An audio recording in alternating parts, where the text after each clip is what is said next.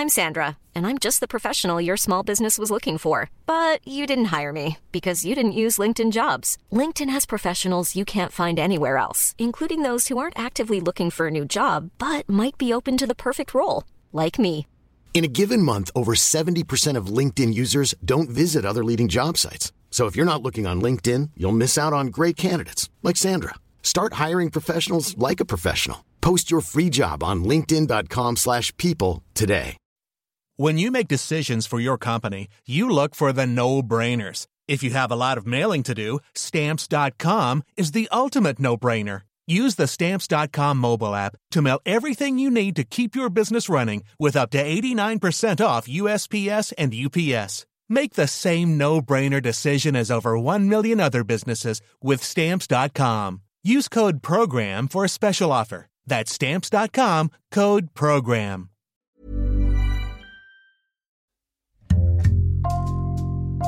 Bonjour, c'est Thibault Lambert pour Code Source, le podcast d'actualité du Parisien.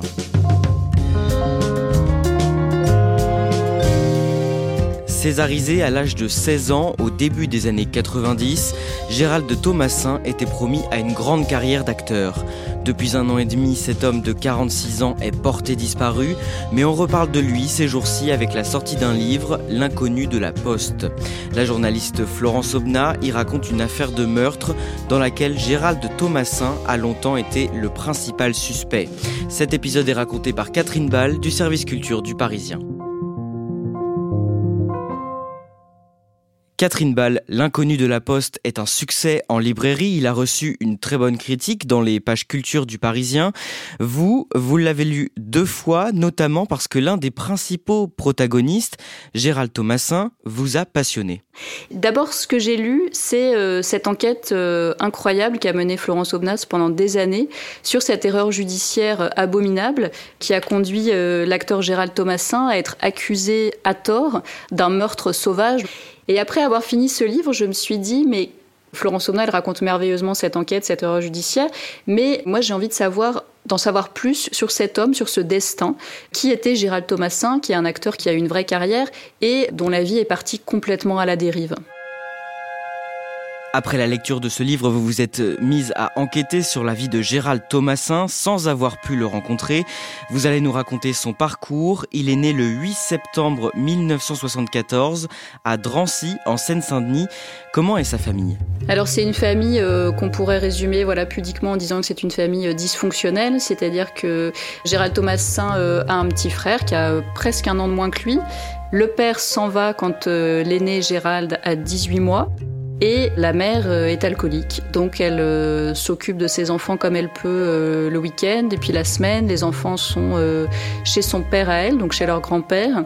Puis au bout de quelques années, ils sont recueillis par une grande-tante et la mère sombre de plus en plus profondément dans l'alcool. À l'âge de 6 et 7 ans, Gérald de Thomasin et son petit frère Jérôme sont placés dans une famille d'accueil en Seine-et-Marne. C'est Jérôme euh, Thomasin, donc le petit frère de Gérald, qui me raconte. Euh, on mangeait des galettes Saint-Michel, on se baladait, on voilà une espèce de vie presque normale après cette petite enfance euh, ballottée qu'ils ont eue. Et puis très vite viennent les coups, les humiliations. la mère de la famille d'accueil les insulte, elle les affame, elle leur fait manger les restes. Voilà, ils sont vraiment traités presque comme des animaux. ils doivent rater l'école de temps en temps parce qu'ils ont des cocards. Enfin voilà, ils sont complètement maltraités donc on peut se demander ce que font les services sociaux. Euh, ce que me raconte Jérôme, c'est que quand il y avait euh, des visites des inspecteurs, la mère de la famille d'accueil leur disait euh, voilà, si vous parlez, ça va mal se passer pour vous. Et donc pendant sept ans, personne ne se rend compte que ces deux petits garçons subissent vraiment des, des sévices. Ils raconteront après qu'il y a également eu des viols de la part des enfants de la famille d'accueil. Donc c'est sept années en enfer. Le calvaire des deux frères prend fin en 1988. Oui, à ce moment-là, donc au bout de sept ans, les services sociaux se rendent compte que les frères sont maltraités dans cette famille d'accueil et donc euh, ils sont placés ailleurs, mais ils sont séparés. C'est la première fois depuis leur naissance qu'ils sont plus ensemble. Gérard l'aîné est placé dans un foyer à Cahors d'abord et puis euh, très vite euh, à Buc près de Versailles. Jérôme, lui, est placé en Ariège, dans un lieu de vie d'abord, et puis ensuite dans une famille d'accueil. Gérald de Thomasin a 13 ans, c'est à ce moment-là qu'il se découvre une passion pour le cinéma. Oui, dans son foyer à Buc, il devient un très copain avec euh, deux frères, les frères Bonaventure, Philippe et Bernard. Et avec Philippe, qui deviendra son meilleur ami, ils vont euh, au cinéma Le Cyrano à Versailles, voir des films d'action. Et puis Gérald a la tchatch, donc il demande aux projectionnistes si Philippe et lui peuvent eux aussi passer des films. Et ils se font embaucher comme ça. Ce qui est amusant, c'est que Philippe Bonaventure, aujourd'hui, est euh, projectionniste à Nanterre. Et il m'a dit, voilà, sans Gérald Thomasin, j'en aurais pas fait mon métier parce que moi, j'avais pas à tchatch et j'aurais jamais osé demander aux projectionnistes du Cyrano de nous embaucher. En 1990, Gérald Thomasin a 16 ans et il entend parler d'un casting. Alors c'est un éducateur euh, spécialisé qui entend parler de ce casting, donc le casting du petit criminel de Jacques Doyon, et qui euh, lui a repéré qu'il y avait un gamin qui s'appelait euh, Gérald Thomasin et qui avait vraiment beaucoup de charisme. C'est un gamin qui aime bien faire le kéké, il est pas très grand mais il adore qu'on le regarde, il, est, il roule un peu des et il s'est dit euh, tiens, euh, il devrait se présenter. Et donc il se présente à ce casting pour euh, le petit criminel. Non, t'aimerais le voir quand même? Ah non, mon, père, non. T'aimerais pas? Non, j'aimerais pas le voir. À quoi est-ce qu'il ressemble physiquement à cette époque-là? Alors, il est pas très grand, il est tout fin, il a vraiment un visage euh, juvénile, il a une, gueule d'ange, et en même temps, il a un côté un petit peu voyou. C'est un gamin qui aime bien euh, faire semblant d'être un dur. Voilà, un petit côté comme ça, euh, un peu écorché vif. Racontez-nous ce casting, comment ça se passe? Alors il se fait interroger, on lui demande pas de jouer une scène devant la caméra, c'est plutôt comme un petit entretien euh, filmé pour voir un peu comment il se comporte euh, face à la caméra. T'arrêtes Ah ouais, ouais. Pourquoi? C'est trop mortel, le juge il m'a dit si je recommençais, euh, ça allait aller mal pour moi. T'as eu peur du juge, toi? Il surprend un peu pendant ce casting. Gérald Thomasin, il se montre rebelle, frondeur, et puis ce côté quand même très attendrissant, très attachant. Tu risques quoi? Je risque euh, bah, déjà aller en pension. Le foyer, c'est déjà plus cool. Sur le foyer, on a une possibilité en sortant du foyer de faire, euh, d'avoir un métier. Moi, je fais un, des euh, CAP de cuisine, en cuisine et en boulangerie. C'est un, un, caractère qui correspond vraiment à l'histoire que Doyon veut raconter dans Le Petit Criminel. Il finit par décrocher le rôle principal du petit criminel. Comment est-ce qu'il réagit?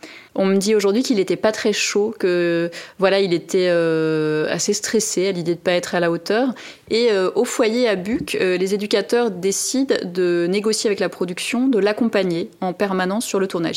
Gérald Thomasin dort avec à chaque fois un éducateur ou une éducatrice. Ils sont trois à se relayer sur le tournage. Une éducatrice me racontait la production a dépensé autant pour le salaire de Gérald Thomasin que pour nous, les éducateurs. Comment se passe le tournage du film? Alors sur le plateau, Gérald Thomasin est très heureux. Il s'amuse, il s'épanouit. Euh, son frère Jérôme me raconte qu'il l'appelait tous les soirs depuis euh, le tournage à 7 et qu'il lui disait qu'il était bien, qu'il était euh, heureux. Ceux qui l'ont accompagné disent qu'ils étaient contents qu'on s'occupe de lui, que c'est un gamin qui avait besoin d'une attention énorme et que là, voilà, vraiment, il était très très choyé. Jacques Doyon l'a toujours énormément protégé. Il faisait très attention à lui. Donc voilà, il fallait beaucoup l'encadrer mais en tout cas, il est non seulement formidable à l'écran, mais en plus, il est heureux sur ce tournage. Ça parle de quoi, le petit criminel? Le petit criminel, c'est l'histoire d'un gamin qui vit avec sa mère qui est euh, complètement paumée. Et puis un jour, le téléphone sonne et c'est une fille qui dit euh, Est-ce que je pourrais parler à, donc à la mère? Elle dit Je suis sa fille. Allô? Allô, bonjour, peux-je parler à Madame Thureau C'est qui qui l'appelle? Euh, Je suis sa fille. Vous devez vous tromper de numéro là. Non, non, Comment s'appelait la petite soeur qui est morte quand j'étais tout bébé? Tu connais ça? T'as déjà vu ça? J'ai jamais vu ça ici, moi. C'est pas du bidon, je veux de l'argent, je veux 500 balles. Le gamin apprend qu'il a une sœur et il va se mettre euh, en tête de retrouver cette sœur euh, qu'il n'a jamais vue, donc il ignorait l'existence. Et euh, pour ça, il va braquer un flic, qui est le flic du quartier, qui connaît un peu, qui est joué par Richard Anconina. La sœur, elle est interprétée par Clotilde Courreau. Et donc ces trois, ces trois-là vont se retrouver dans une voiture aérée. C'est ce film, c'est un road trip euh, avec un trio euh, improbable et en même temps euh, très attachant. Le film Le Petit Criminel sort la même année et l'année suivante, en 1991, Gérald Thomasin est nommé au César dans la catégorie Meilleur jeune espoir masculin. C'est une surprise? Oui et non, parce qu'il a été encensé euh, par la critique, parce que souvent dans cette catégorie Meilleur espoir, on a euh, des acteurs qui euh, n'ont jamais ou quasiment jamais joué, mais c'est sûr que ça fait beaucoup d'émotions pour ce gamin de la DAS qui n'avait jamais imaginé imaginé faire carrière dans le cinéma avant. Alors les cinq nominations pour le meilleur jeune espoir masculin. J'ai attrapé le briquet, je Gérard Thomasin dans Le Petit Criminel. Et le soir de la cérémonie, le 9 mars 1991, au théâtre des Champs-Élysées, il remporte le César. César est attribué à Gérald Thomasin dans Le Petit Criminel. Il est comment quand il va chercher son prix C'est une image qui est très touchante parce qu'il se lève de son siège, il est dans une veste qui a l'air beaucoup trop grande pour lui et euh, il monte sur scène. Merci Jacques Doyon. C'est que Pierre Amzala qui est euh, son assistant Marc, je sais plus comment il s'appelle. C'est tout, je sais pas quoi dire. Gérald Thomasin, c'est quelqu'un qui était euh, extrêmement tchatcheur, bavard, qui racontait beaucoup sa vie. Voilà, tout d'un coup, ça lui a un peu coupé la chic. Il n'était pas du tout à l'aise dans cette cérémonie des Césars. Comment est-ce qu'il gère cette nouvelle notoriété? Alors, il donne pas d'interview, Gérald Thomasin. la notoriété l'intéressait pas du tout. Son frère m'a raconté aussi que au moment de la sortie du film, il y avait des affiches dans le métro et que Gérald Thomasin, lui, il s'était euh, rasé la tête, il portait une casquette. Voilà, il voulait pas du tout qu'on le reconnaisse. Il a fait le film et puis après, euh, bah, il retourne à sa vie de d'ado euh, en foyer. D'ailleurs, dès le, le, lendemain de la cérémonie des Césars, il est pris à voler dans un supermarché avec ses copains.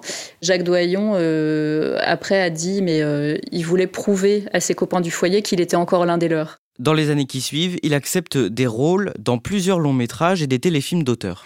Oui, après le tournage du Petit Criminel, Jacques Doyon le confie à son ami Dominique Bessner, qui est agent, qui est l'un des plus grands agents euh, de Paris. Donc Gérald Thomasin reçoit des propositions de rôles. Alors c'est surtout des films d'auteur qu'on lui propose et c'est beaucoup des rôles euh, souvent euh, âpres, des films assez noirs et beaucoup des rôles de voyous, de marginal. Mais en dehors des tournages, il tombe dans plusieurs addictions. Oui, entre deux tournages, euh, Gérald Thomasin disparaît. Alors il a commencé à boire assez tôt et il a commencé euh, dès ses 20 ans à euh, prendre de la cocaïne et puis assez vite de l'héroïne. Voilà, il sombre dans ses addictions dès que la caméra est éteinte, dès qu'il quitte le plateau.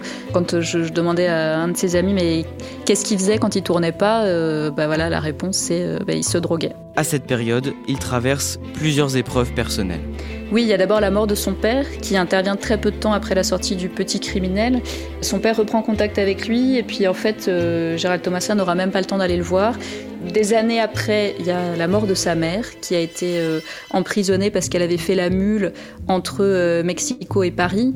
Et quand elle est sortie de prison, Gérald Thomasin a voulu aller la voir dans l'hôtel où elle, où elle vivait. Et en fait, il est monté dans la chambre et elle était morte d'une overdose. Puis, quand il a 20 ans, il tombe amoureux d'une femme. Et euh, ils veulent euh, fonder un foyer, ils veulent euh, faire un enfant. Et en fait, elle le quitte quand elle est enceinte de, je crois, 7 ou 8 mois.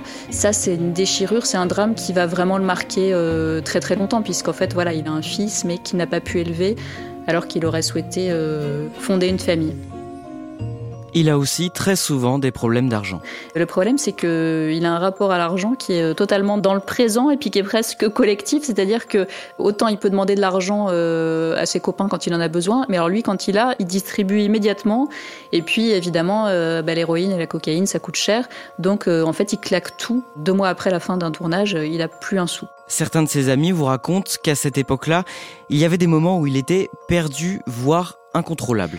Oui, comme euh, les gens qui sont en proie à des addictions. Euh, l'un de ses amis m'a raconté qu'il avait des hallucinations à un moment, mais ça, c'est les effets des, drogues dures aussi. Et puis, euh, c'est Béatrice Dalle qui me raconte qu'ils étaient devenus amis sur un tournage en, 1994. Et à un moment, elle hébergeait Gérald Thomasin. Et puis, un soir, Gérald Thomasin voulu aller chez elle. Et en fait, elle n'était pas là, elle répondait pas. Et il était ivre et il a cassé la porte vitrée de l'immeuble.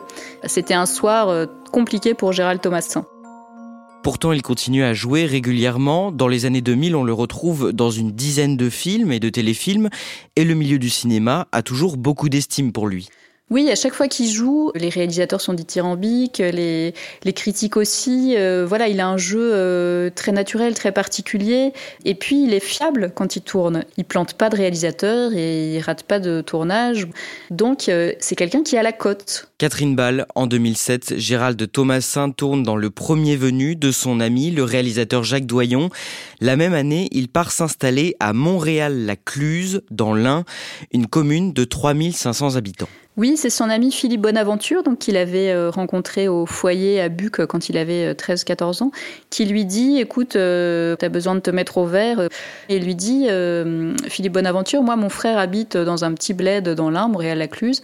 Tu devrais aller là-bas, ça te fera du bien." Et Gérald Thomasin s'installe là-bas. Donc il a au départ il connaît personne. Voilà, il va se trouver un petit appartement et puis il va vivre voilà loin du cinéma. À quoi ressemblent ces journées à Montréal-Lacluse? Alors il fait pas grand chose, il est euh, sous sevrage, il prend plus de drogue dure, il est sous Subutex, donc un, substitut.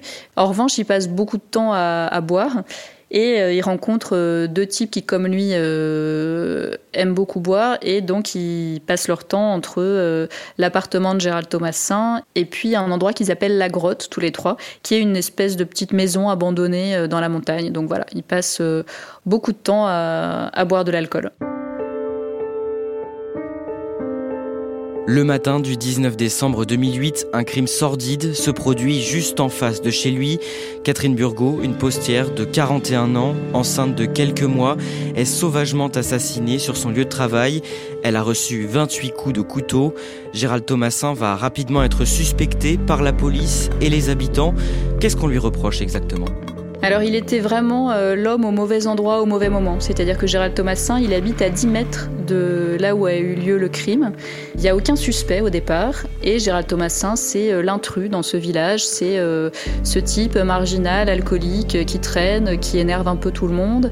Donc voilà, au départ, il est suspecté vraiment sans raison. Et puis il y a eu plusieurs petits euh, incidents, petits détails. Euh, il y a une première scène euh, qui marque les esprits à Montréal-Laclus. C'est pendant l'enterrement de Catherine Burgot, Gérald Thomasin quitte l'église avant la fin. Bon, plus tard, il dira que c'est parce qu'il n'a pas aimé les mots du curé, mais voilà, tout de suite, les gens se disent mais pourquoi il est parti? Il n'a pas attendu la fin de la messe.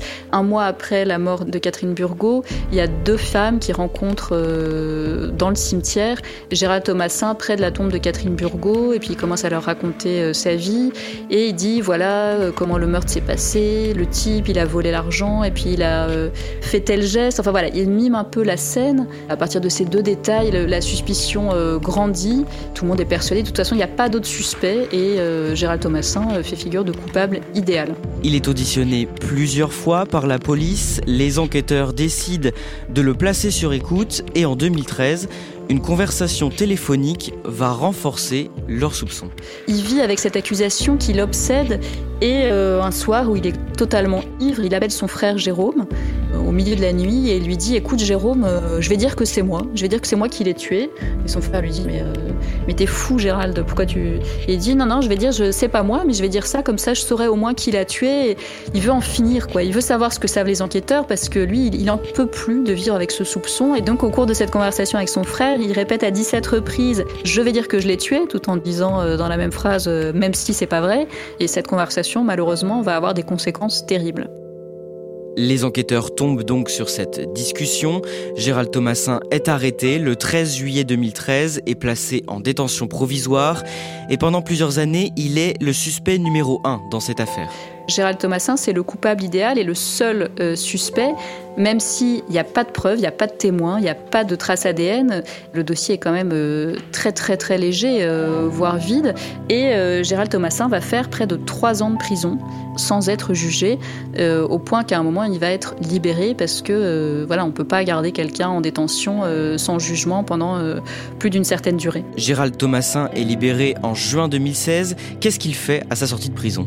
Alors il va euh, d'abord, je crois, à Rochefort-sur-Mer où il retrouve euh, voilà une ancienne compagne. Il, squatte à droite à gauche. Il va un peu chez son frère et puis euh, son frère le, le, chasse de chez lui parce que il trouve qu'il boit trop. Il a, il reprend en fait une vie de marginalité. Il n'est pas libéré de ni de ses addictions ni de cette accusation qui pèse encore très lourd.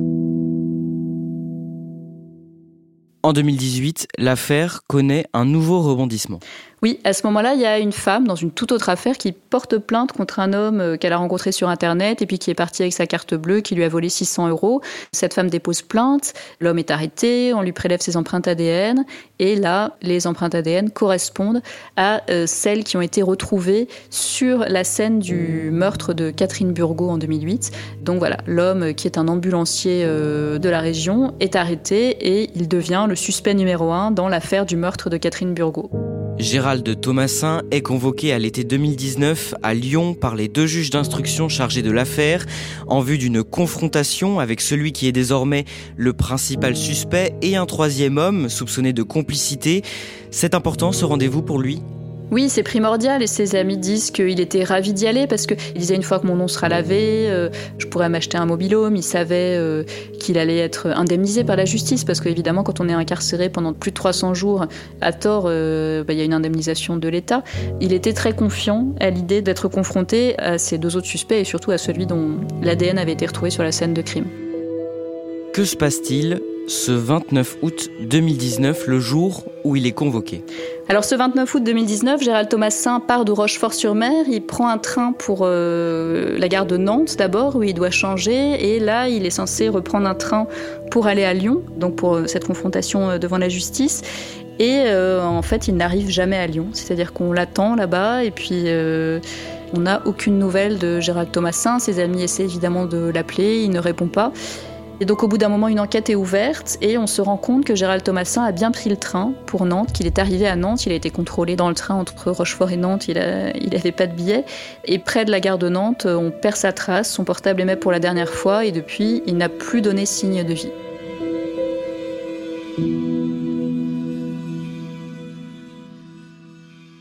Catherine Ball, plus d'un an et demi après sa disparition, on n'a toujours pas retrouvé la trace de Gérald Thomasin. L'été dernier, pourtant, il a bénéficié d'un non-lieu dans l'affaire du meurtre de Catherine Burgot. Aujourd'hui, est-ce que ses proches espèrent encore avoir de ses nouvelles? Non, ses proches euh, n'ont vraiment plus d'espoir. Euh, ils disent que Gérald Thomasin n'a pas pu disparaître volontairement parce qu'il était euh, très heureux à l'idée d'aller à cette confrontation, qu'il n'a pas pu se suicider pour la même raison, parce que voilà, il avait envie que son nom soit enfin lavé. personne ne sait ce qui s'est passé, aucun corps n'a été retrouvé, donc on ne sait vraiment pas ce qui est devenu Gérald Thomasin. Catherine Ball, pourquoi, malgré son talent et son entourage qui essayait de prendre soin de lui, pourquoi est-ce que Gérald Thomasin n'a jamais réussi à s'en sortir? C'est vrai qu'on aurait pu euh, imaginer, espérer que le cinéma euh, qui lui tendait les bras euh, le sauve. ce qui est sûr, c'est qu'il a été vraiment maudit, voilà, jusqu'à cette accusation et ce non-lieu dont il aura même pas pu bénéficier, puisque le non-lieu est arrivé après sa disparition. C'est vraiment un destin, un destin maudit. Béatrice Dalle, elle dit, Gérald, c'était un, c'était un chat noir. Elle dit, c'est un ange déchu.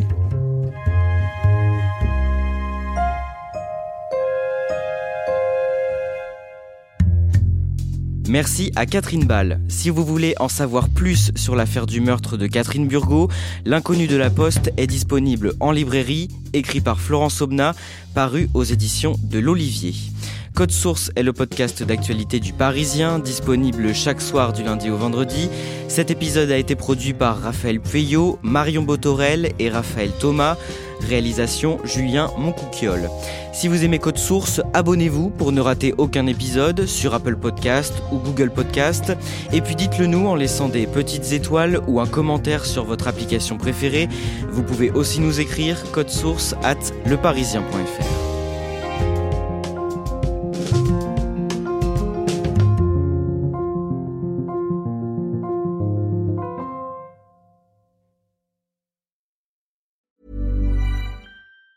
Planning for your next trip? Elevate your travel style with Quince. Quince has all the jet setting essentials you'll want for your next getaway, like European linen, premium luggage options, buttery soft Italian leather bags, and so much more. And it's all priced at 50 to 80% less than similar brands. Plus, Quince only works with factories that use safe and ethical manufacturing practices. Pack your bags with high-quality essentials you'll be wearing for vacations to come with Quince. Go to quince.com slash trip for free shipping and 365-day returns. Hi, I'm Daniel, founder of Pretty Litter. Did you know cats tend to hide symptoms of sickness and pain? I learned this the hard way after losing my cat, Gingy. So I created Pretty Litter, a health monitoring litter that helps detect early signs of illness by changing colors, saving you money and potentially your cat's life. Pretty Litter is veterinarian developed, and it's the easiest way to keep tabs on your fur baby's health right at home. Go to prettylitter.com and use code ACAST for 20% off your first order and a free cat toy. Terms and conditions apply. See site for details.